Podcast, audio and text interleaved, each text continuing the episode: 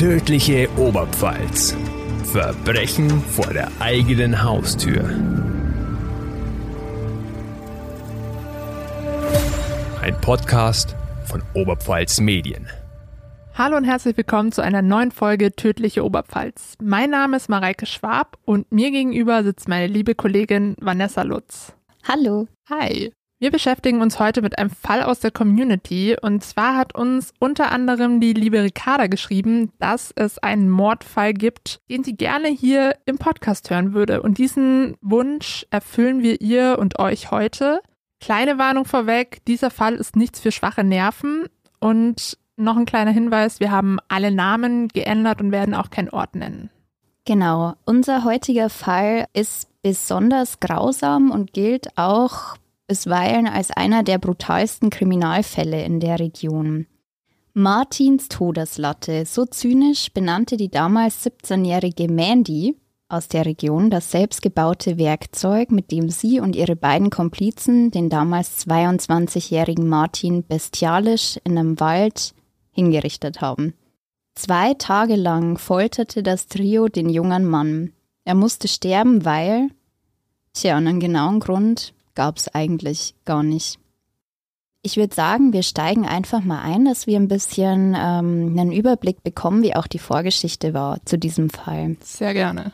Und zwar ist Martin ein junger Mann mit einem ganz jungenhaften Gesicht, einer eckigen Brille, ein unscheinbarer Typ, der ganz freundlich aussieht, ganz, ja, auch irgendwo unschuldig und er wird auch von seinen Bekannten als gutmütig, hilfsbereit, aber vielleicht auch etwas naiv beschrieben. Er ist 22 Jahre alt gewesen und arbeitete als Computertechniker. Ein Detail, das später auch wichtig wird und das man im Hinterkopf behalten sollte, Martin ist zuckerkrank. Seine neue Freundin ist Mandy, damals 17 Jahre alt, mit einem eineinhalb Jahre alten Baby, arbeitslos und tief ins Drogenmilieu abgerutscht. Und Martin, der hilfsbereite junge Mann, will sie vor dem endgültigen Absturz retten.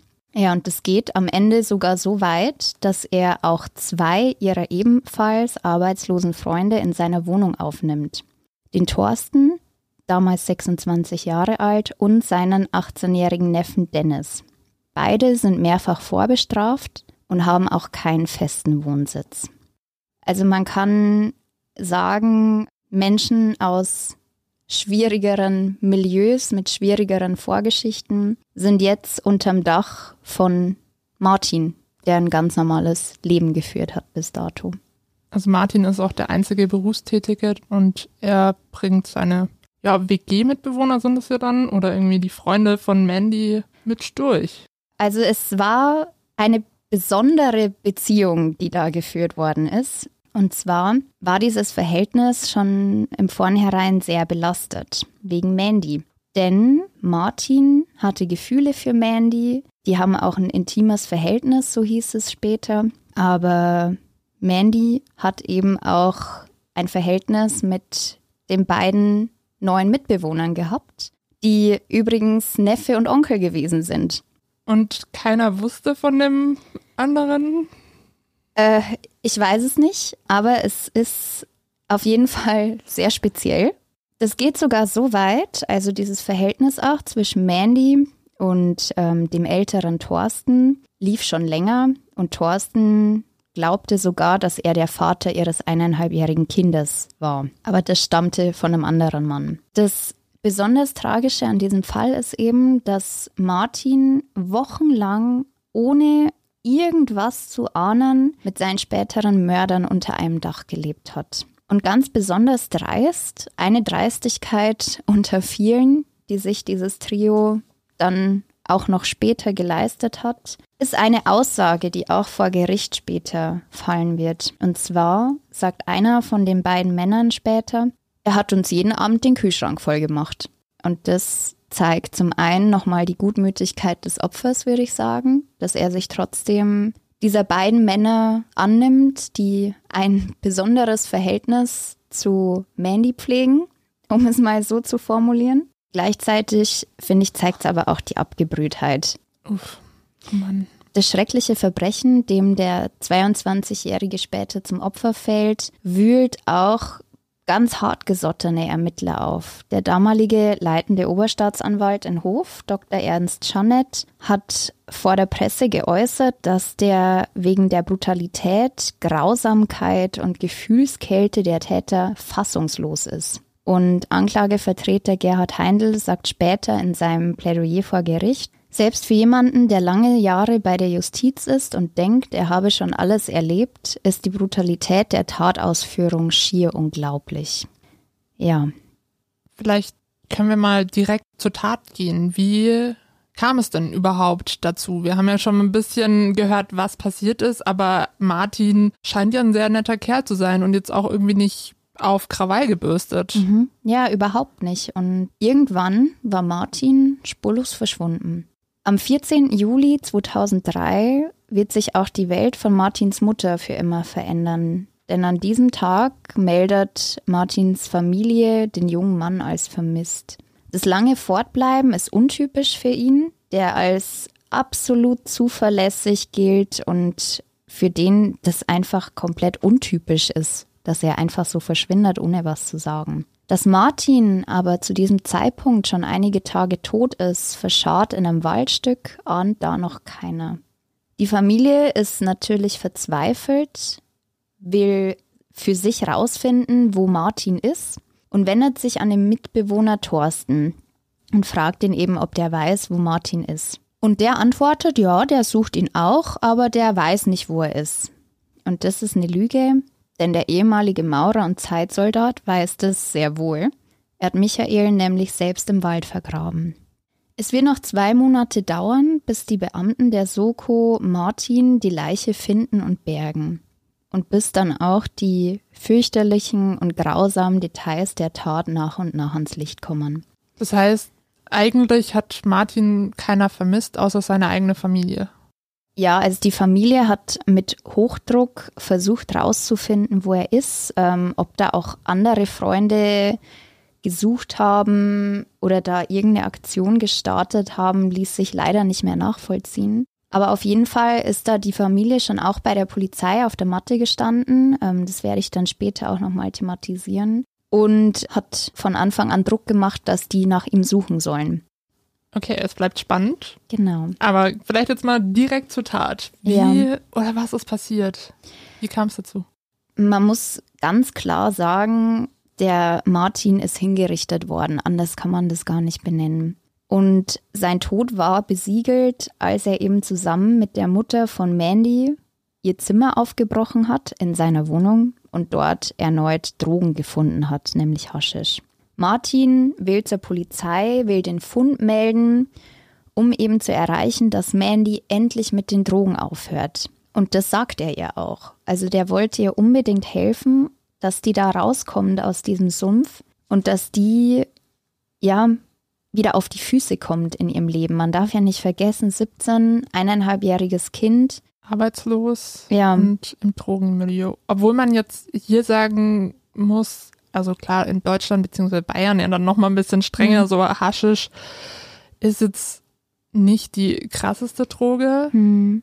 aber scheint ja dann trotzdem schon echt schlimm bei ihr gewesen zu sein, wenn er da auch quasi seine Freundin bedroht, sie anzuzeigen, mhm. weil er irgendwie keinen Ausweg mehr ja. hat. Ja, also so, so wirkt es auch, dass da wahrscheinlich einfach irgend so ein Punkt erreicht war, auch bei Martin, wo er gesagt hat, nee, jetzt und nicht weiter und jetzt muss er einfach einschreiten und handeln. Und das, wie gesagt, wurde ihm schlussendlich zum Verhängnis. Denn Mandy wird am Ende die treibende Kraft sein bei dieser Wahnsinnstat, wie sich dann auch später herausstellen wird. Sie bastelt gemeinsam mit dem jungen Dennis das Mordwerkzeug. Und wie man auf so eine Idee kommt, ist mir bis jetzt schleierhaft. Und zwar war das Werkzeug eine 116 Zentimeter lange Holzlatte, an deren Ende eine zwei Kilo schwere Eisenkugel befestigt ist. Diese Eisenkugel ist in einem Waschlappen drin gewesen und quasi so drangehängt an dieser Latte. Und ganz besonders widerlich ist, dass Mandy mit einem goldenen Lackstift auf die Waffe geschrieben hat, Martins Todeslatte. Das heißt, sie hat sich auch noch die Mühe gemacht, extra für ihn ein, ein Todeswerkzeug zu bauen. Mhm. Also, ich meine, man hätte ja schon viel zu Hause, aber das ist ja, Ja, oh Mann, das ist ja wie so ein, so ein Morgenstern, also wie früher Ja. im Mittelalter, also so eine Waffe, so ein Knüppel. ja, und allein, allein auf die Idee zu kommen, das ist, finde ich, schon so abgebrüht und kaltblütig. Da muss ich auch sagen, da fehlen mir irgendwo auch die Worte, wie man auf so eine Idee kommt. Ja, vor allem sitzen die dann da abends gemeinsam am Küchentisch und basteln dann da zusammen, die und Dennis. Ja, also da, da läuft es einem eiskalt den Rücken runter. Also es ist schwer zu sagen, aber vielleicht ging es dem Trio anfangs auch so, denn die haben sich umentschieden und wollten den eben schwer zuckerkranken Martin mit einer Überdosis Insulin töten. Sie überwältigten Martin gemeinsam, drückten ihn zu Boden und Mandy spritzt Martin mindestens 600 Einheiten Insulin in Bauch und Knie. Man muss ja dazu sagen, dass 600 Einheiten schon echt viel sind. Also Mhm. wenn in so einer Spritze, die ist dann leer. Also es, es ist schwierig, es gibt unterschiedliche Formen von Insulin, aber so roundabout kann man sagen, dass da die ganze Spritze leer gemacht worden ist. Ungefähr, also eine wahnsinnige Überdosis. Und was man auch sagen muss, dass man, also warum sie ihm das auch ins Knie gespritzt hat, ist mir auch ein bisschen schleierhaft weil Insulin in der Regel eigentlich entweder in den Bauch, in den Oberarm oder Oberschenkel initiiert wird.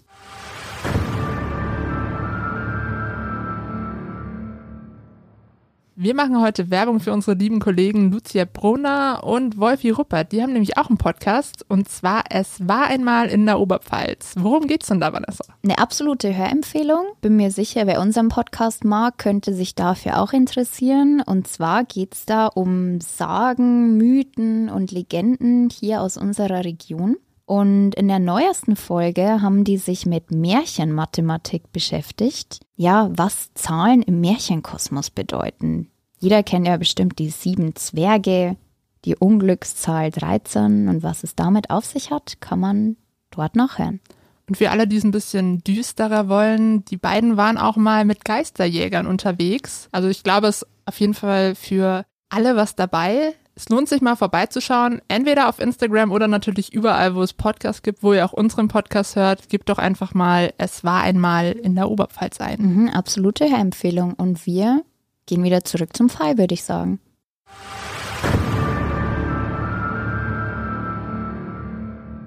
Wie ging es denn dann weiter? Was ist dann mit Martin passiert?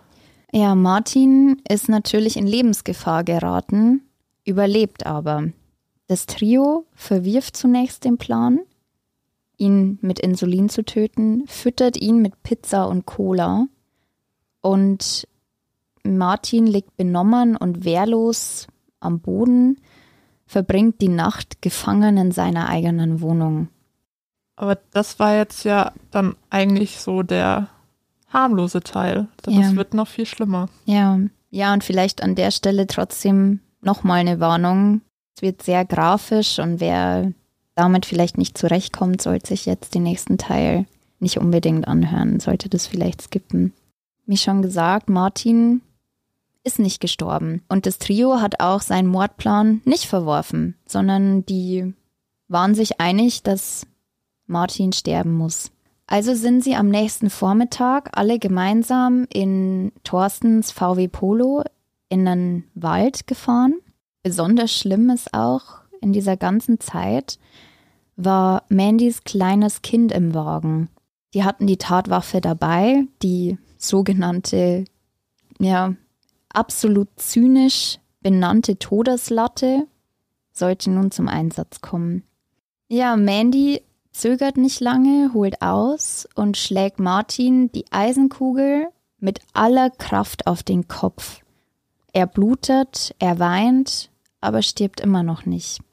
Der Waschlappen mit der Kugel daran reißt beim zweiten Schlag ab.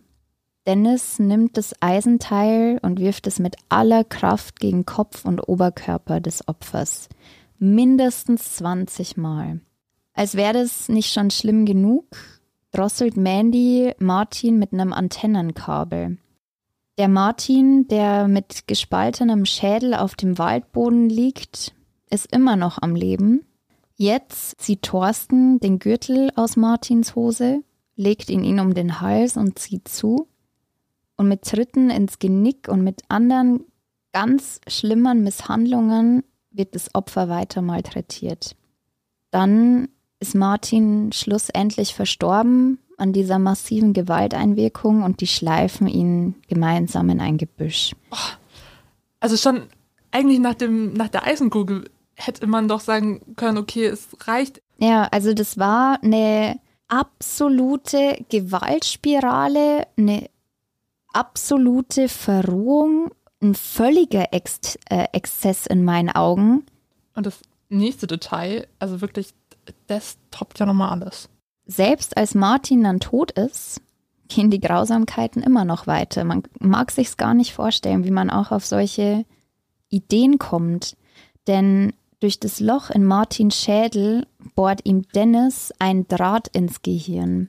Und zwar war die Begründung dafür, dass sollte er doch noch leben, soll er sich an nichts mehr erinnern können. Das hat er später der Polizei erzählt bei der Vernehmung. Ja, also ich, ich kann es nur noch mal sagen, eine absolut furchtbare Tat an Grausamkeit nicht zu überbieten. Also einen ähnlichen Fall, glaube ich, hatten wir hier in der Folge nicht. Nee, und man, also gut, wir beschäftigen uns schon viel mit solchen Fällen, aber ich muss sagen, das ist jetzt auch so ein Fall, wo wir zwischendrin Pausen machen müssen und auch irgendwie bei der Recherche. Mhm. Also, ja, ja. schon, schon ein ganz anderes Kaliber, was hier ja. an Gewalt ausgeübt wird. Ja. Die Leiche von äh, Martin wird später nur notdürftig verscharrt. Am Abend kehrt das Trio aber nochmal mit einem neu gekauften Spaten zurück, damit der Tote, Zitat, tiefer gelegt wird, wie Dennis später beim Prozess sagt. Und Mandy wird während des Prozesses neben ihm auf der Anklagebank sitzen und dabei grinsen.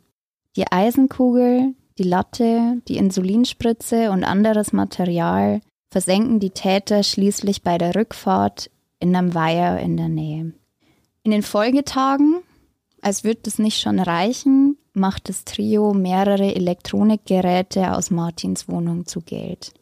Wir haben jetzt dann vorhin schon gehört, es hat zwei Monate gedauert, bis Martin gefunden wurde, beziehungsweise bis die Polizei dann auch ein bisschen den Fall ernst genommen hat. Ja. Wie kam es denn dazu, dass man dann Martin überhaupt gefunden hat? Der Mord ist durch Übermut aufgeflogen. Denn Dennis hat vor seinen Teenager-Freundinnen detailreich mit der grausigen Tat geprahlt. Was man halt so macht. Ich sag's jetzt bestimmt schon zum fünften Mal, aber so kaltblütig und widerlich, wie man da vorgegangen ist. Also mir fällt hier kein vergleichbarer Fall ein. Vor allem, was ist das denn bitte für eine Teenager-Clique, wenn das so ein Ding ist, mit dem man angibt und keiner irgendwie sich denkt, ne, das ist jetzt aber, sollte man vielleicht mal melden. Naja, ein Mädchen hat dann doch nicht den Mund gehalten, sondern die hat sich daraufhin ihrer Mutter anvertraut und die ist dann zur Polizei gegangen. Und am 12. und 13. September 2003 werden die Täter schließlich verhaftet. Dennis gibt sofort den Ort preis, wo die Leiche vergraben ist. Ja, aber trotzdem kann man vielleicht sagen, dass das, dass der Freundeskreis so ein bisschen in dieses ganze Milieu gepasst hat. Denn beim Prozess wird später herauskommen, dass offenbar bereits eine ganze Jugendklicke aus der Region, mit dem das Trio nach der Tat ähm, öfter abgehangen hat, längst von dem brutalen Mord gewusst hat, aber niemand hat den Angebereien groß geglaubt, denn die drei hätten, Zitat, immer viel Scheiß gelabert. Ein junger Zeuge sagt, ich habe gedacht, die verarschen mich. Und ein anderer, und das ist besonders zynisch meinte vor Gericht, er wäre gerne mit in den Wald gefahren, um sich die Leiche anzuschauen. Zitat, das wäre schon witzig gewesen. Das zeigt ja dann auch irgendwie so ein bisschen, wie abgebrüht ja. dieser ganze Freundeskreis war. Ja. Ich würde jetzt mal aus der Entfernung sagen, das sagt schon ganz viel aus über die ja, Verhältnisse der Leute, vielleicht auch über die Empathiefähigkeit, über die Intelligenz so mancher. Man muss es leider so hart sagen.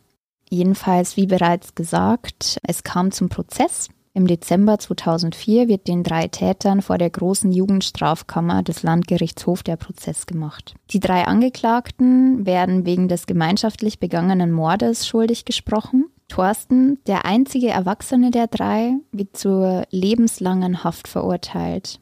Für Mandy und Dennis wird das Jugendstrafrecht angewandt. Das hatten wir auch schon mal ähm, in einer vorherigen Folge besprochen. Welche Unterschiede es da beim Jugendstrafrecht gibt. Genau. Ja, und am Ende war klar, dass Mandy als manipulativ und stets auf den eigenen Vorteil bedachte junge Frau agierte und dass sie am Ende dann auch als treibende Kraft die Höchststrafe bekommen hat, nämlich zehn Jahre Haft. Dennis wird zu neun Jahren verurteilt. Beide haben ihre Strafen inzwischen voll verbüßt. Sie sind 2013 entlassen worden. Ja, und gefragt nach dem Motiv wird Thorsten ganz lapidar sagen, Zitat, ich weiß nicht warum, es ist halt passiert. Tja, und Besonders dramatisch war eben auch, dass Martins Mutter beim Prozess anwesend war. Für sie war das ein blanker Albtraum. Das hat sie auch unserer Zeitung erzählt, einem Reporter, der da auch vor Ort berichtet hat, den wir auch schon mal gehört haben in der Folge, bei unserer Seitendorf-Folge, nämlich den Uli Pieler. Der hat den Fall damals betreut. Die Mutter musste nämlich mit ansehen, wie Mandy mit ihrem Anwalt schäkerte, als die Mutter mehr oder weniger neben ihr oder zumindest in ihrer Nähe saß und auch wie sie sich bei einem Versprecher der Staatsanwältin, die versehentlich anstatt zwei Kilo schwer, zwei Kilometer schwer sagte, lustig machte. Als die Mandy fand es anscheinend alles ziemlich witzig, was da vor Gericht passiert ist. Also keinerlei Reue. Nee. Mm -mm. Ja, und ähm, das ist eben auch das, was wir vorhin thematisiert haben mit der Polizei damals. Denn lange hat die Mutter eben nicht gewusst, was mit Martin passiert ist. Und um das rauszufinden, ist sie natürlich zur Polizei gegangen. Doch anstatt ihr zu helfen, haben die Beamten sie erstmal zurückgewiesen und haben abgewunken und haben gesagt, sowas kommt öfter vor bei jungen Leuten. Der hat sich abgesetzt. Das schildert die Mutter, dass das die Beamten zu ihr gesagt haben. Und selbst das Argument, dass ihr Sohn an Diabetes leidet und sich sicherlich nicht absetzt, überzeugte die Polizei nicht. Und somit hat dann eben die Mutter in Eigenregie rumgefragt und natürlich auch Thorsten, der ja mit in der Wohnung gelebt hat, befragt, wo denn Martin gewesen ist. Und ein schlimmes Detail hat sie dann auch geschildert. Und zwar, als sie den Thorsten gefragt hat, eben, ob er denn weiß, wo der Martin ist. Und der Thorsten meinte, er hatte keine Ahnung, trug er sogar die Hose von Martin. Schlimm ist auch, dass die Familie von Martin eigentlich erst über Gerüchte von seinem Tod erfahren hätten. Wie schrecklich.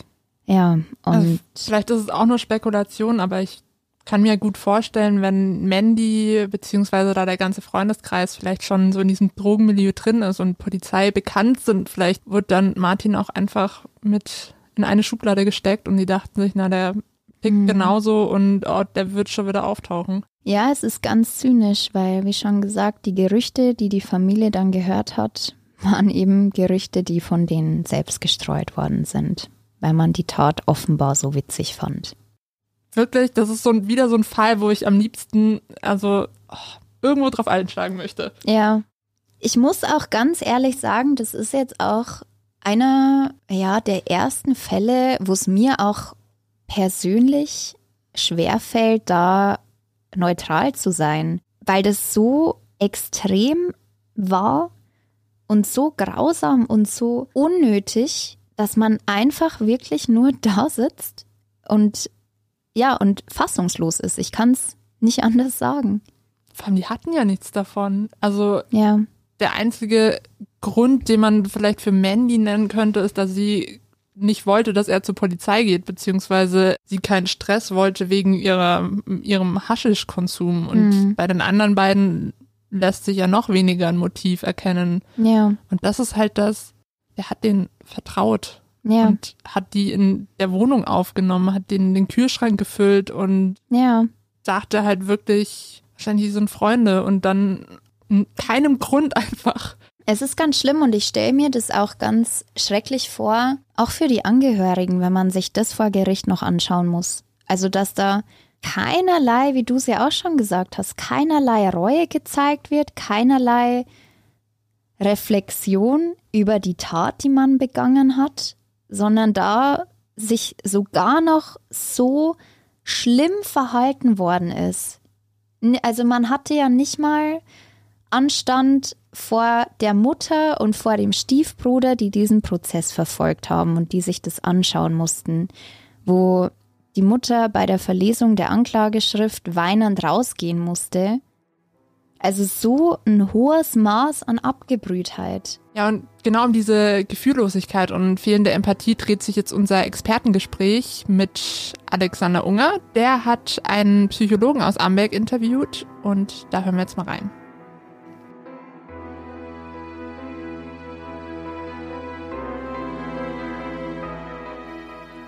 Was machen Gefühle mit Menschen? Welches Gefühl ist das stärkere? Im Podcaststudio ist dazu Sebastian Sonntag. Er ist Diplompsychologe, er ist Lehrer, er ist Theologe.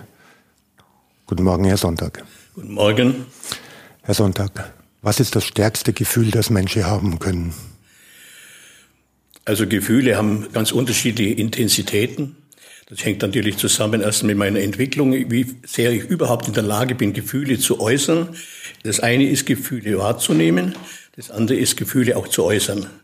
Also es gibt ein unwahrscheinlich starkes Gefühl Liebe natürlich, aber auch Hass, Ekel, Scham. Das ist ganz unterschiedlich, hängt natürlich auch von der Situation ab, äh, die solche Gefühle erzeugen oder herausfordern. Gibt es ein Gefühl, das stärker ist als alle anderen? So generell würde ich das nicht sagen, denn es gibt Menschen, die unwahrscheinlich hassen können. Hass ist, muss man wirklich sagen, manchmal die Kehrseite der Liebe ja. Also ich würde sagen, es kommt ganz auf den Menschen selber drauf an. Äh, natürlich wäre es schön, ja, wenn die positiven Gefühle stärker wären, überwiegen. Aber wir kennen ja, wie gefährlich Gefühle werden können. Neid, Hass, Eifersucht. Wenn Menschen Straftaten begehen, dominiert ein Gefühl. Was geht da in einem Menschen vor? Kann man das erklären? Also ich glaube, auch da muss man wirklich differenzieren. Es gibt ja Menschen, die aus einer äh, Situation heraus ungewollt oder unbewusst fast reagieren. Äh, äh, man nennt es ja manchmal so diese, äh, diese Taten, die äh, aus dem äh, aktuellen Gefühl entstehen. Ja. Also ich würde sagen, es ist ganz unterschiedlich. Manche Taten können ja durchaus ganz rational geplant werden, eiskalt. Andere sind wirklich aus einem, einem furchtbaren, akuten Gefühl heraus. Sie sagen gerade eiskalt, das heißt ohne Mitgefühl für Menschen. Oder gefühllos zu sagen. Ja. Also, gibt, es das, gibt es das wirklich gefühllos? Also nur noch als Maschine zu funktionieren, ohne Empathie, ohne Reue, ohne Liebe? Doch, doch, das gibt es durchaus Menschen, die wirklich eiskalt sind, die wirklich nichts spüren. Das erlebe ich manchmal bei Menschen, die schwer traumatisiert sind. Und da habe ich so immer dieses Bild, die Gefühle sind wie in einer gemeinsamen Kammer. Hass, Liebe, positive, negative Gefühle. Und das sind auch die furchtbaren Schmerzen, die ich erlebt habe, Traumata. Das heißt, wenn ich die Tür aufmache zu diesem äh, Zimmer, weil ich zum Beispiel Liebe empfinden will, dann werde ich zugleich auch an den Schmerz kommen. Ich habe Soldaten erlebt ja, aus Afghanistan, die wirklich das, dieses Zimmer nie mehr betreten haben nach dem Motto, bevor ich Liebe empfinde oder ein positives Gefühl, fühle ich lieber gar nichts mehr. Und sie sind wirklich gefühllos. Da gibt es aber eine, einen Hintergrund dazu. Also da gab es in, in der Vorgeschichte äh, Gefühle, die Traumata, die etwas ausgelöst haben. Kann man sich auch vorstellen, dass junge Menschen, die Kriegserlebnisse oder Einsatzerlebnisse nicht hatten, gefühllos sind aufgrund ihrer ja, Vorgeschichte, Erziehung oder ähnliches? Also man muss generell sagen, wir kommen ja weder als äh, leeres weißes Blatt auf die Welt noch vorprogrammiert. Wir, be wir bestehen aus einem Teil der Vererbung, Gene und aus Umwelteinflüssen. Je nachdem, je stärker Gene sind, umso weniger könnte auch zum Beispiel Umwelteinflüsse mich verändern. Was veränderbar ist, ist vor allem Verhalten, Verhaltensweisen. Aber es gibt wirklich Menschen, die auf die Welt kommen in einer Weise, in der sie vielleicht ganz anders Gefühle erleben wie andere.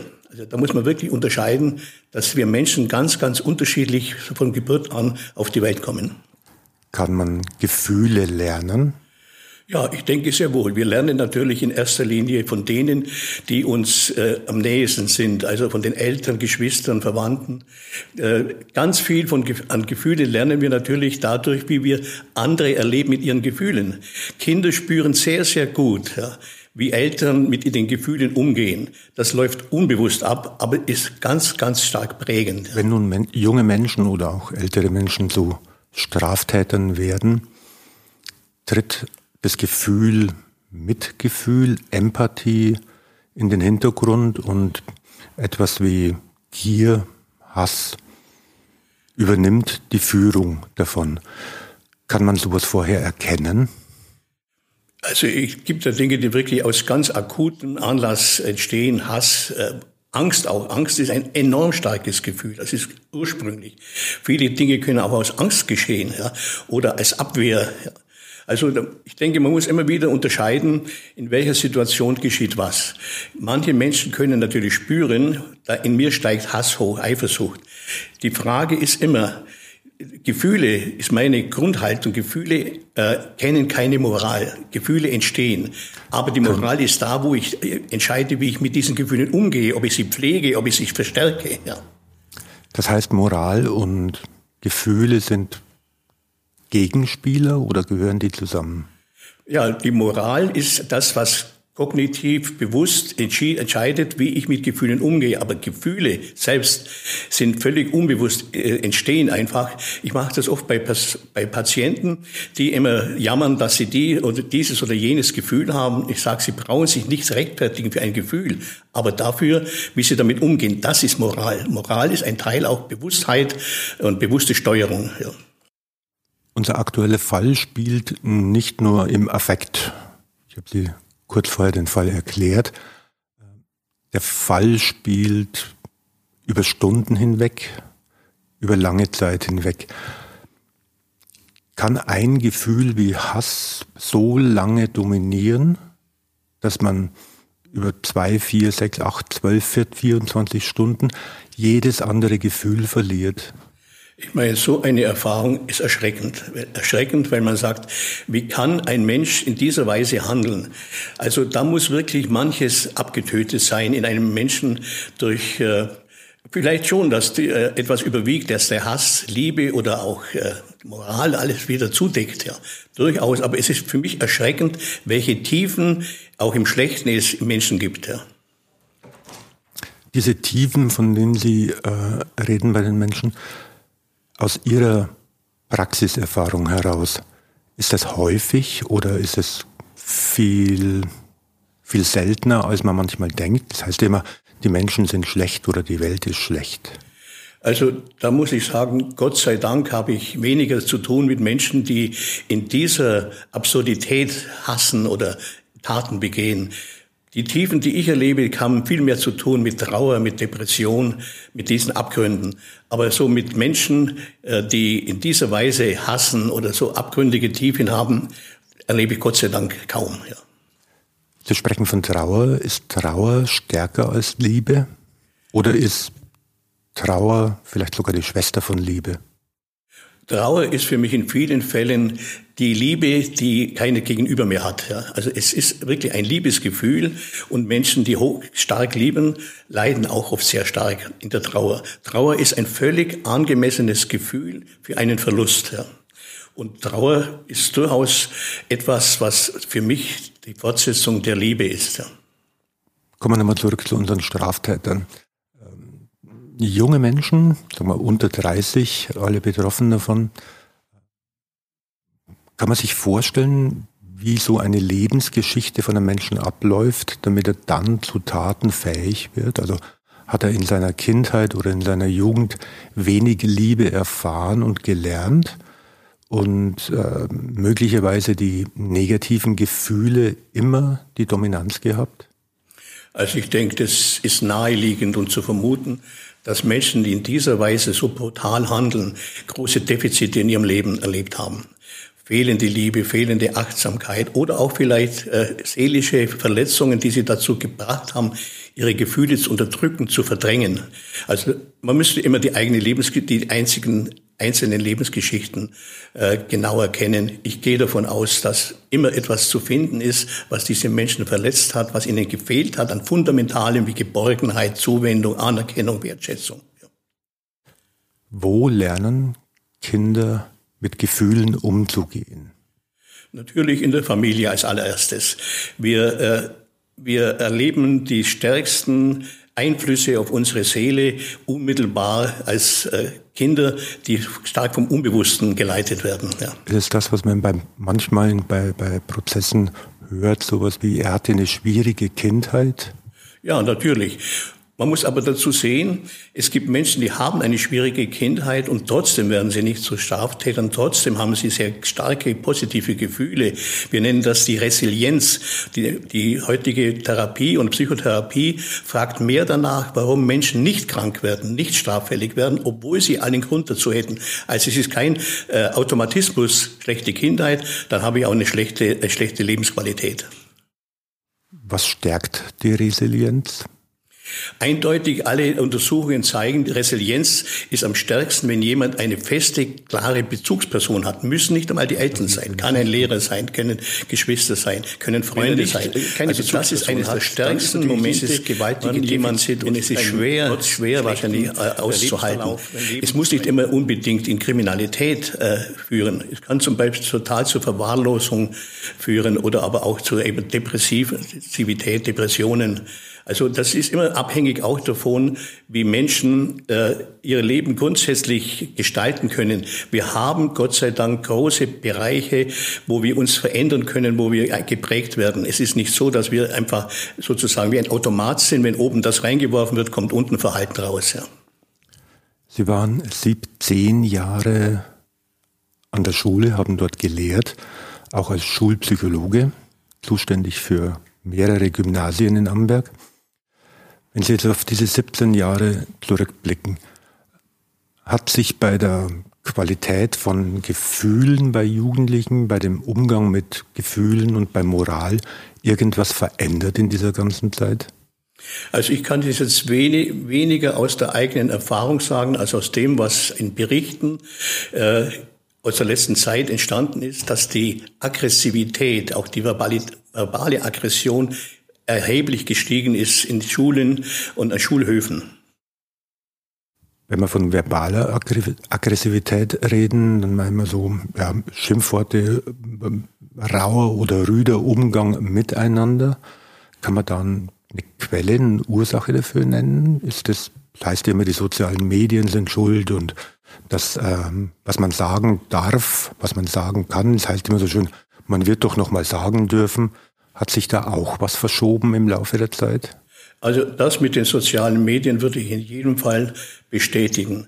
Ich denke gerade diese Anonymität, aus der heraus man aggressiv sich verhalten kann, beleidigend, verletzend, ja, diese Anonymität hat sicherlich dazu beigetragen, dass noch mehr äh, sich zum Mobben, äh, zu Kränkungen, zu Verletzungen von anderen gekommen sind. Es gab mal so einen schönen Spruch, wir sollten nicht entscheiden, was der andere aushalten muss, sondern was wir ihm zumuten. Das müssen wir bedenken. Also nicht dieses, naja, das muss er mal aushalten, dass man ihm das sagt, sondern die Frage stellen, was mute ich ihm dem eigentlich zu, wenn ich ihm das sage? Jetzt kann aber mal klare Worte können ja auch hilfreich sein. Äh, Gibt es da einen guten Weg, mit jemandem umzugehen, von dem man denkt, oh, der entwickelt sich jetzt in eine Richtung, mit der ich nicht mitgehen möchte? Es gibt so einen Spruch von äh, Bert Hellinger, der sagte, Wen ich zu sehr schone, den beginne ich zu verachten. Das heißt also, wenn ich jemandem etwas zumute, aus einer guten Haltung heraus, ist es auch eine gewisse Achtung und Wertschätzung. Ich traue dir was zu, ich halte dich für stark. Also kann man gut unterscheiden auch dazwischen. Ist es verletzendes Verhalten oder ist es wirklich aus, es kommt eben aus der inneren Haltung heraus. Ich mute jemand anderen etwas zu, auch kritische Äußerungen, weil ich darauf vertraue, dass er das aushält. Aber es kommt auf die innere Haltung an. Worauf entsteht es? Die innere Haltung des Absenders in diesem Fall. Genau. Das heißt, man kann auch jemand mit guten Absichten oder mit guter Absicht verletzen. Ja, natürlich. Ich meine, es kommt immer darauf an, was beabsichtige ich eigentlich damit, wie ich andere anspreche, was ich anderen sagen möchte.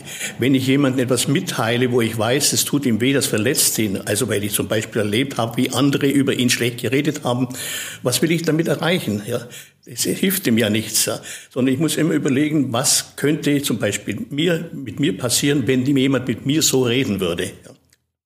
Das heißt auch wieder trotzdem aus der eigenen Position heraus entscheiden, wie geht's mir, was kann ich dem anderen wieder zumuten.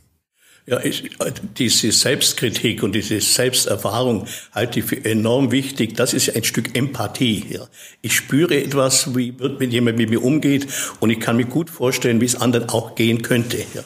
Sie haben gerade das Wort Empathie benutzt. Man hört es öfter. Können Sie uns kurz erklären, was man unter Empathie aus Sicht eines Psychologen genau versteht? Ich denke, zur Empathie gehört als allererstes Wahrnehmung. Ich nehme differenziert wahr, sensibel wahr, wie ein anderer geht, wie es einem anderen geht. Ich nehme auch sensibel wahr, wie es mir selber geht, welche Gefühle ich habe. Und das kann ich übertragen kann nachfühlen. So müsste es dem anderen gehen, so würde es mir gehen. Also ich bin ganz auch in der Welt des anderen, in der Gefühlswelt. Der Unterschied zur Sympathie ist dann? Sympathie ist ein positives Gefühl. Also das kann aus Empathie heraus entstehen, aber Sympathie hat viel zu tun mit äh, Ähnlichkeit miteinander. Ich erlebe Dinge, bei denen es mir leicht fällt, mir das vorzustellen, weil ich es ganz ähnlich selbst erlebe. In unserem Fall ging die Tat fast folterartig über mehrere, über viele Stunden hinweg. Fehlt es da grundsätzlich an Empathie, um sowas machen zu können? Also ich kann mir gut vorstellen, dass solche Menschen wenig Empathie haben. Aber ich bin da wieder bei diesen Überlegungen, was muss da passiert sein in einem solchen Leben, dass man so abgestumpft ist? Ja, was ist da abgetötet worden? Manchmal ist es ja eine Art Schutz, dass ich nichts mehr fühle, weil ich keinen Schmerz mehr fühlen möchte. Schutz vor?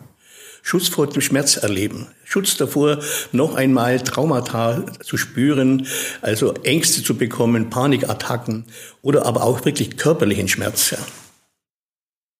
Wenn dann so eine Tat über lange Zeitraum abläuft, irgendwann stellt man sich als Laie, wie wir es die meisten sind, vor, es muss so einen Kipppunkt geben, so dieses, oh mein Gott, was mache ich hier eigentlich? Hier hat es ihn aber nicht gegeben, diesen Kipppunkt. Kann man sagen, ist da Hopfen und Malz verloren in der Gefühlsqualität eines Menschen? Also ich denke, dass es da einen Punkt gab bei der Entscheidung ja, zum, zu dieser Tat und dass da irgendwo die Entscheidung gefallen ist und von jetzt ab gibt es kein Zurück mehr so Art. Ja. Jetzt haben wir schon begonnen, jetzt hören, es kommt nichts mehr hoch, dass diese Entscheidung gefährden könnte. Das heißt, möglicherweise das Ziel Liebe hat alles, was Mitgefühl oder Empathie für das Opfer bedeutet, in Hass umgewandelt. Entweder das oder äh, mein, was man manche als Liebe verstehen, ist, gehen wir mal bei diesem Fall davon aus, äh, ob es da um Liebe geht mit in, in, dieser Beziehung oder um Macht, um Besitz, um Gier, also ich würde nicht unbedingt von Liebe sprechen. Wenn wir jetzt vergleichen müssten, Gefühle, wie stark sind sie? Ich mache jetzt mal ein Beispiel. Was ist stärker, Liebe oder Hass? Ja, man weiß ja, dass äh, sehr oft heißt, Hass ist eigentlich nichts anderes als die Kehrseite der Liebe, weil Hass verbindet. Ja. Man sagt ja oft, wer einen anderen hasst, ist mit ihm zu eng verbunden. Ja. Hass als Kehrseite der Liebe klingt so wie Ying und Yang, so Antagonisten, die Gegenspieler sind. Wie pendelt man das aus im, im normalen Leben? Offensichtlich können wir alle hassen und lieben gleichzeitig? Also der stärkste Hass ist meiner Erfahrung nach verletzte Liebe, Kränkung. Das ist vom Gefühl her am stärksten. Es gibt einen Hass, der ist stark rational, also zum Beispiel andere vernichten zu wollen. Das muss nicht unbedingt ein starkes Gefühl sein im Sinne von Emotion, sondern von Absicht oder von Macht. Ja. Wenn man als Mensch durchs Leben geht, auch in den 20er Jahren erst alt ist, wie findet man seinen Kompass, wenn man so eine starke äh, Person, von der Sie gerade gesprochen haben, nicht hat? An wem oder was soll man sich eigentlich orientieren?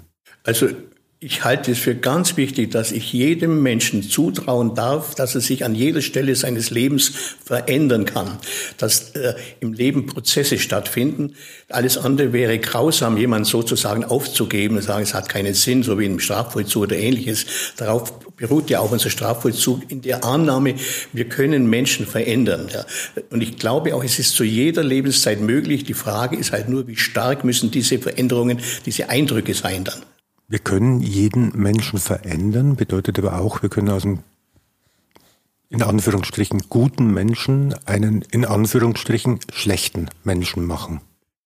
Also auch da muss man wieder schauen, dass es keinen Automatismus gibt, natürlich.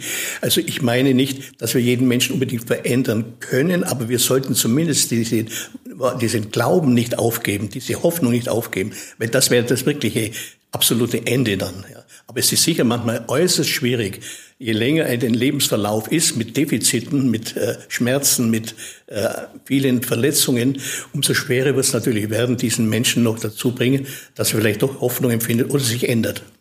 Ist es im positiven Sinn Manipulation und wenn man es dann im negativen Sinn betrachtet, kann ein, eine starke Persönlichkeit, eine schwache Persönlichkeit dazu bringen, Dinge zu tun, die sie eigentlich niemals tun würde?